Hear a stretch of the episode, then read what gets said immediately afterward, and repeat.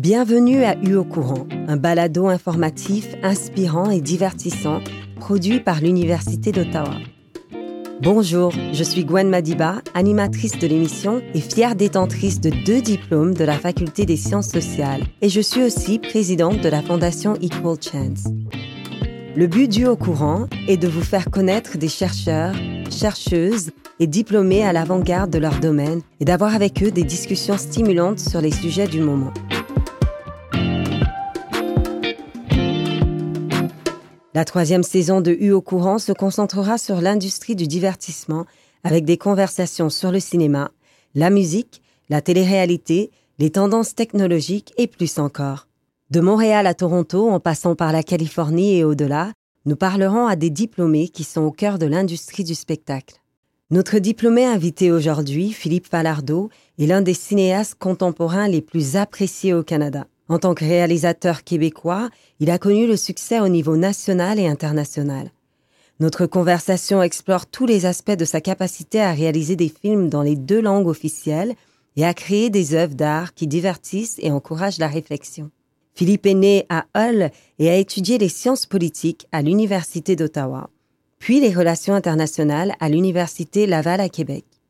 Après ses études, il participe à l'émission La course Destination Monde, où il doit réaliser 20 courts-métrages lors d'un voyage en solitaire dans 19 pays. Il gagnera l'édition 92-93, ce qui le propulsera définitivement dans le monde du cinéma. Il a été reconnu très tôt en tant que réalisateur. Son premier long métrage, La moitié gauche du frigo, a notamment gagné le prix de la meilleure réalisation pour un premier film canadien au Festival international du film de Toronto en 2000. Par la suite, il remportera cinq Jutras, dont celui du meilleur film avec Kongorama. Avec la sortie de son quatrième long métrage Monsieur Lazare en 2012, il a reçu une reconnaissance internationale. Le film est distribué dans une cinquantaine de pays et remporte une vingtaine de prix sur la scène internationale et obtient même une nomination aux Oscars dans la catégorie du meilleur film en langue étrangère. À la suite de ce succès, il sort trois grands films en anglais, The Good Lie, The Bleeder et plus récemment My Salinger Year en 2020 en collaboration avec des acteurs hollywoodiens de renom tels que Reese Witherspoon, Liev Schreiber ou encore Sigourney Weaver. Son dernier projet qu'il a récemment terminé de tourner en français, Le temps des framboises, sera sa première série télévisée. Comment ça va, Philippe? Très bien, merci, toi-même. ça va très bien. Philippe, merci de nous rejoindre aujourd'hui de Montréal. J'apprécie vraiment le temps que vous preniez, car je sais que vous êtes très occupé par vos tournages. Alors pour commencer la conversation d'aujourd'hui, j'ai une question un peu philosophique pour vous en tant que réalisateur. Alors que signifie le divertissement pour vous?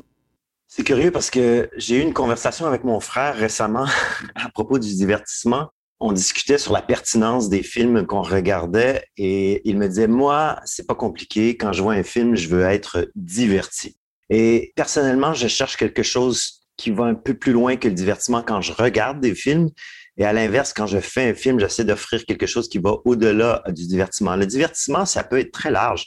Ça peut inclure regarder un match de foot à la télé ou lire un livre. Euh, c'est pas forcément non plus du domaine culturel.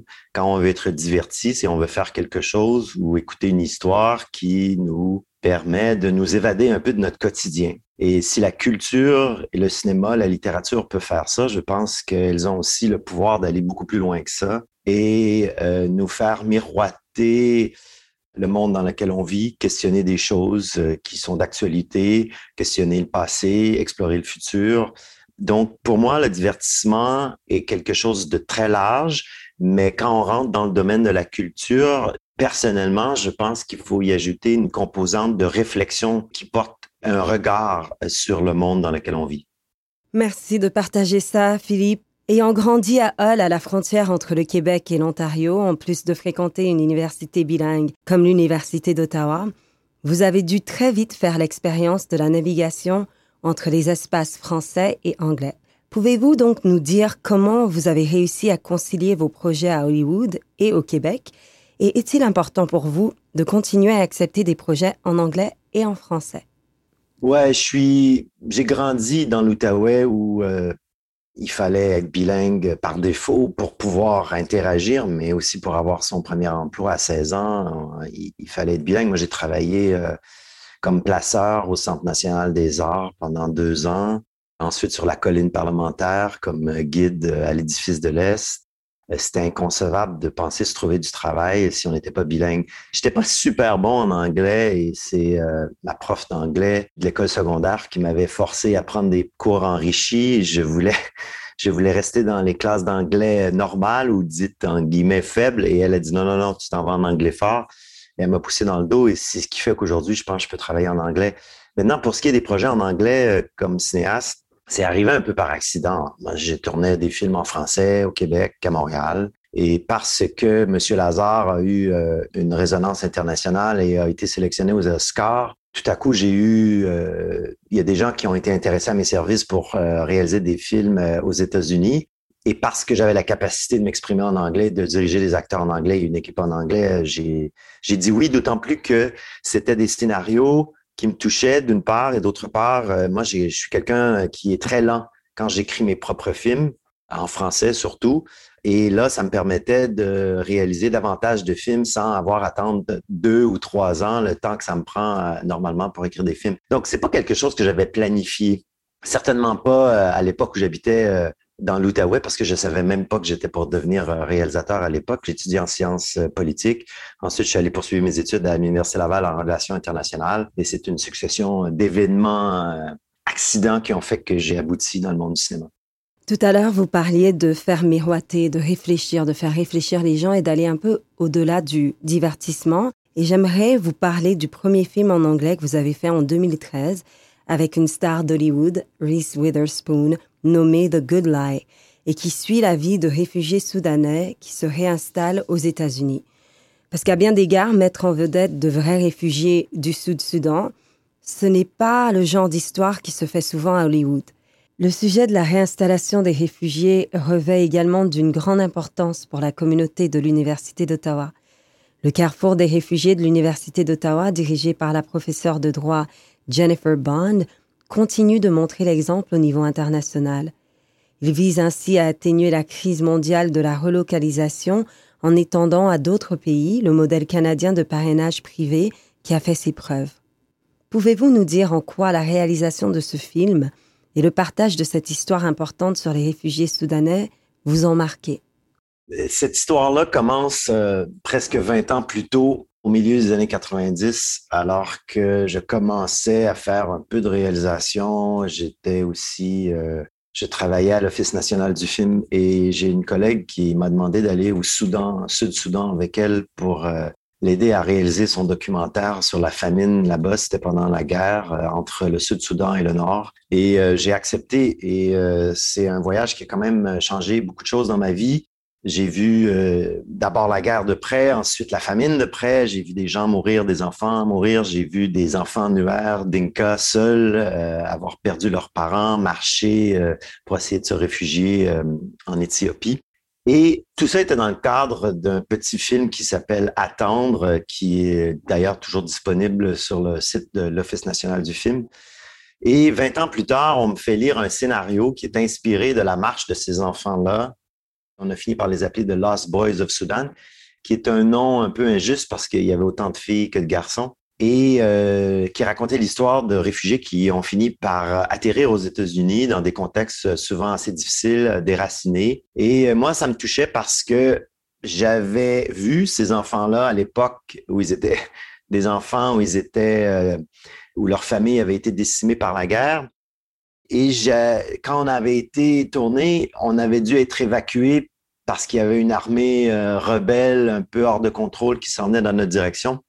On n'avait jamais pu terminer correctement le, projet, en tout cas le tournage.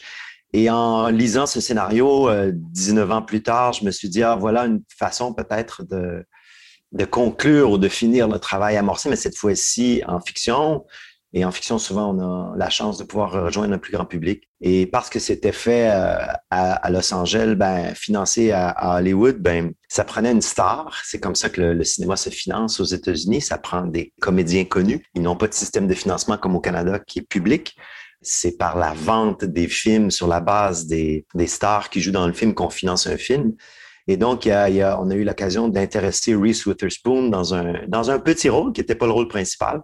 Et ce qui a permis la réalisation de ce film dans un contexte où, effectivement, à Hollywood, on, s'intéresse rarement à ces histoires-là quand ils sont racontés du point de vue des réfugiés. On s'intéresse à ces histoires-là quand ils sont racontés du point de vue des Blancs, mais rarement quand ils sont racontés du point de vue euh, des réfugiés ou des Africains. Euh, et c'était le cas dans ce film. En tout cas, c'est ce que j'ai essayé de faire en commençant le film en Afrique, en suivant les enfants pendant la guerre et en continuant de suivre leur périple jusqu'aux États-Unis. C'est vraiment superbe ça et c'est génial de voir que vous êtes en mesure de prendre cette position et de donner une voix aux gens qui sont souvent sans voix. Il y avait une particularité dans le film, vous l'avez mentionné tout à l'heure, c'est que les acteurs, c'était des acteurs non professionnels qui étaient des enfants ou eux-mêmes des réfugiés de la crise soudanaise. Et euh, effectivement, ça a dû prendre un peu de... En fait, j'ai dû mobiliser beaucoup d'efforts pour convaincre les producteurs d'accepter ça. Comme je vous ai expliqué, le financement des films se fait souvent sur la base de la distribution du casting, mais je leur ai dit que ce n'aurait pas été crédible d'avoir des euh, Africains américains dans le rôle de Sud-Soudanais. Ils ne se ressemblent pas du tout. Euh, les Sud-Soudanais sont très, très, très grands. Euh, ils ont une morphologie très particulière, une façon de parler qui est très particulière. Et je pense qu'il fallait aussi avoir des vrais réfugiés avec nous pour nous guider dans la réalisation. Moi, j'avais besoin euh, d'avoir leur point de vue aussi, même si j'étais la personne qui, au final, décidait de la mise en scène et de tout. Ben, je les ai interrogés sur leur vie et j'ai utilisé ce qu'ils me racontaient et je l'ai mis dans le film. Comme par exemple, il y a une scène où ils arrivent dans leur nouvel appartement à Kansas City. Ils sont habitués, eux, depuis qu'ils sont enfants, de, de dormir souvent à la Belle Étoile. Et là, tout d'un coup, ils se retrouvent dans un petit appartement et dans des lits superposés. Alors, ils prennent les matelas et les installent sur le sol dans le salon pour dormir ensemble, comme s'ils étaient à la Belle Étoile, et ils s'endorment en chantant des chansons. Donc ça, c'était pas dans le scénario, mais c'était des, histoires qu'ils me racontaient et que j'ai intégrées au scénario. Donc, c'était important pour moi de travailler avec des vrais réfugiés.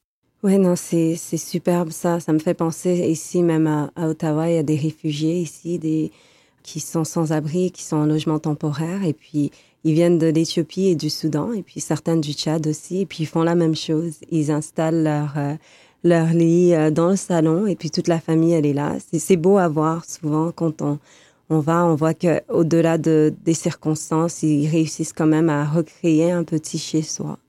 Tout à fait. Le drame du film, c'est d'une façon, on a sauvé peut-être leur vie en les accueillant en Amérique du Nord. D'une autre façon, on a tué une, euh, ce qui leur avait permis de survivre, c'est-à-dire qu'ils étaient toujours ensemble. Mm-hmm. Et arrivant en Amérique du Nord, on leur dit, là, maintenant, il faut vous séparer, il faut aller à l'école, il faut aller travailler chacun de son côté. Et pour eux, c'est de perdre leur repère et de perdre euh, l'outil principal qui leur avait permis de se maintenir en vie pendant la guerre. Votre plus récent long métrage mettant en vedette Margaret Qualley et Sigourney Weaver a ouvert la Berlinale en 2020, juste avant le début de la pandémie. Comment cela s'est-il passé et pensez-vous que cette dernière année et demie a changé la façon dont l'industrie cinématographique fonctionnera à l'avenir? La première partie de votre question, effectivement, c'était un contexte particulier, sauf que quand on est allé à Berlin, il y avait, on sentait la pandémie de plus en plus importante, mais on n'avait pas encore euh, franchi le, mur où tout à coup tout fermait, les vols étaient bloqués. Donc, curieusement, deux semaines avant la fermeture de l'univers, J'étais en train de serrer euh, des mains. Euh, le soir de ma première, j'ai dû serrer 800 mains. Euh, il y avait 2200 personnes dans le cinéma. C'était une expérience un peu surréaliste dans le contexte d'aujourd'hui. Et d'une certaine manière, je suis chanceux d'avoir vécu ça. D'une autre façon, ça a tué un peu le lancement du film après parce que le film est sorti un peu dans l'anonymat presque un an plus tard, dans le contexte de la pandémie, où c'était surtout du vidéo sur demande. Mais en même temps, je me disais, ben, si nos films peuvent permettre aux gens qui sont confinés à la maison de continuer d'avoir une fenêtre sur le monde, euh, tant mieux. Donc, euh, pour ce qui est du modèle de distribution et modèle de diffusion, je ne pense pas que la pandémie a provoqué ça. Je pense que la pandémie a accéléré un phénomène qui était déjà visible. L'arrivée des plateformes numériques précède de loin euh, la pandémie et le cloisonnement du public. Alors, je pense qu'il va y avoir une coexistence euh, des différentes manières de regarder euh, les films. Je pense qu'il va toujours y avoir un public qui va préférer aller au cinéma. Et sur, pour certains films, le, prochain film de, de, Denis Villeneuve, Dune, je ne vais pas voir ça sur mon écran d'ordinateur, je vais le voir sur grand écran. Il y a d'autres films qu'on est peut-être plus enclin à vouloir voir euh, dans le confort de sa maison. Je pense que tous les formats de diffusion vont pouvoir coexister dans le futur, mais ça veut dire que certains petits films ne sortiront probablement plus en salle parce que ça implique des coûts de distribution et de publicité qui ne seront plus possibles pour certaines productions.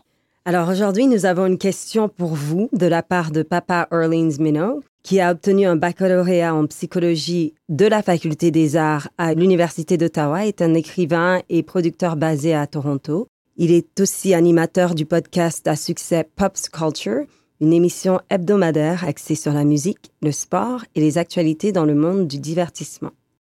Bonjour papa, ça va bien? Oui, ça va bien, merci de me rejoindre. Bonjour papa. Bonjour Philippe. Ah, la télé nous dit que les réalisateurs disent action, mais quel est le rôle du réalisateur dans le processus de réalisation d'un film au quotidien? Et comment vous assurez-vous que la vision de votre film prenne vie? C'est une, bonne question, d'autant plus que personnellement, je ne dis jamais action. Euh, c'est l'assistant réalisateur qui dit action pour démarrer l'action et moi, je dis couper parce que c'est plus important de, savoir quand arrêter la scène ou la laisser se poursuivre que dire action. Action, on commence toujours au même endroit, tout le monde, ça c'est facile. Couper, des fois, il faut savoir avoir l'instinct pour comprendre que les acteurs sont dans une émotion où même s'ils ont fini de dire leur dialogue, il se passe encore quelque chose émotivement. Donc, c'est vraiment la responsabilité du réalisateur de dire couper. Mais au-delà de ça, je dirais que pour résumer, quand vous regardez un film, tout ce qui est dans l'écran, tout ce qui n'est pas dans l'écran, toutes les couleurs qui sont dans l'écran, la façon dont les gens sont coiffés, la façon dont les gens bougent, le ton sur lequel ils parlent, la vitesse à laquelle ils s'expriment, tout ce qui se passe dans l'écran est de la responsabilité du réalisateur ou de la réalisatrice. Pour que ce soit cohérent, pour que ça n'ait pas l'air d'un disque de vinyle qui saute parce que tout d'un coup, on passe d'un univers à l'autre qui est incohérent, ben, le réalisateur ou la réalisatrice, c'est la personne qui doit avoir le film fini dans sa tête. Quand on fait un film, on le fait dans le désordre. On ne tourne pas un film dans l'ordre. On tourne un film en fonction de la disponibilité des lieux de tournage, des horaires des comédiens, etc. Donc, c'est comme de fabriquer des morceaux de puzzle indépendamment. Et il faut savoir quelle est l'image finale du puzzle. Donc, c'est le réalisateur qui doit avoir ça toujours dans sa tête. Par exemple, si je fais une scène au restaurant entre deux protagonistes et que dans la scène juste avant, une des deux personnes venait d'avoir une mauvaise nouvelle, les deux ne peuvent pas être en train de rigoler au restaurant. Et je dois rappeler à l'un des acteurs ou des actrices, souviens-toi, dans la scène juste avant, tu vas vivre quelque chose de très émouvant, donc tu vas être dans tel état. Donc, c'est de la responsabilité du réalisateur de voir à ce que la courbe dramatique du film euh, soit maintenue, même si on fabrique le film dans le désordre et en faisant des tout petites parties euh, à la fois. Donc, un même scénario réalisé par deux personnes différentes va donner forcément deux films complètement différents. Et pour terminer, je vais vous donner juste l'exemple. Parfois, on a l'impression que les films sont tournés spontanément sur place, mais si je tourne une euh, scène avec quelqu'un qui mange dans un restaurant, les gens derrière le restaurant, en arrière de lui, font partie de la mise en scène. Les cadres sur le mur sont choisis en fonction d'une esthétique. Les, sons qu'on entend euh, à l'extérieur sont rajoutés en, montage pour créer une atmosphère. Tout est toujours construit. Donc, euh, finalement, tout ce que vous regardez dans le rectangle de votre télé ou de votre ordinateur ou de votre téléphone ou du cinéma a été décidé par le ou la réalisatrice. Philippe, merci beaucoup d'avoir pris le temps de répondre à la question de papa. Alors j'aimerais terminer la conversation d'aujourd'hui par une question que nous poserons à tous nos invités cette saison. Qu'est-ce qui vous divertit en ce moment? Ça, c'est une grande question. Je viens de terminer un tournage de 69 jours pour une série télé au Québec et c'est un marathon, 14 heures par jour. Et là, en ce moment, ce qui me divertit, c'est d'être euh, assis sous un arbre à lire des livres et euh, je lis euh, un, livre formidable qui s'appelle Barbarian Days de William Finnegan, qui sont les mémoires d'un Américain qui a été surfeur toute sa vie, qui aujourd'hui a 70 ans, qui a commencé à surfer dans les années 70. Et ce qui est formidable dans le livre, c'est qu'on n'a même pas besoin d'être intéressé ni par le surf, ni par la mer, ni par les vagues. C'est la façon dont il raconte sa vie et son tour du monde, où il a cherché les plus belles vagues au monde, et quasi philosophique. C'est un livre qui a remporté le prix Pulitzer et c'est extrêmement divertissant parce que ça me sort de ma réalité. Ça me fait vivre toute une vie que je n'ai pas vécue, que je ne vivrai jamais. Je suis trop vieux pour apprendre le surfing maintenant, malheureusement. Euh, et donc, c'est ce qui me divertit le plus euh, présentement. Barbarian Days de William Finnegan. Alors, vous nous recommandez ce livre? Absolument, à tout le monde. Merci beaucoup pour cette recommandation. Merci beaucoup, Philippe, de nous avoir rejoints sur U au courant. C'était vraiment un plaisir de discuter avec vous aujourd'hui et de découvrir votre parcours de cinéaste. Merci à vous de l'invitation.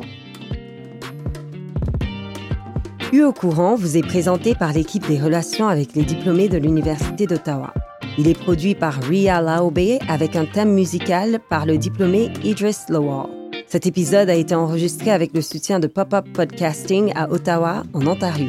Nous rendons hommage au peuple algonquin, gardien traditionnel de cette terre. Nous reconnaissons le lien sacré de longue date l'unissant à ce territoire qui demeure non cédé. Pour la transcription de cet épisode en anglais et en français, ou pour en savoir plus sur U au courant, veuillez consulter la description de cet épisode.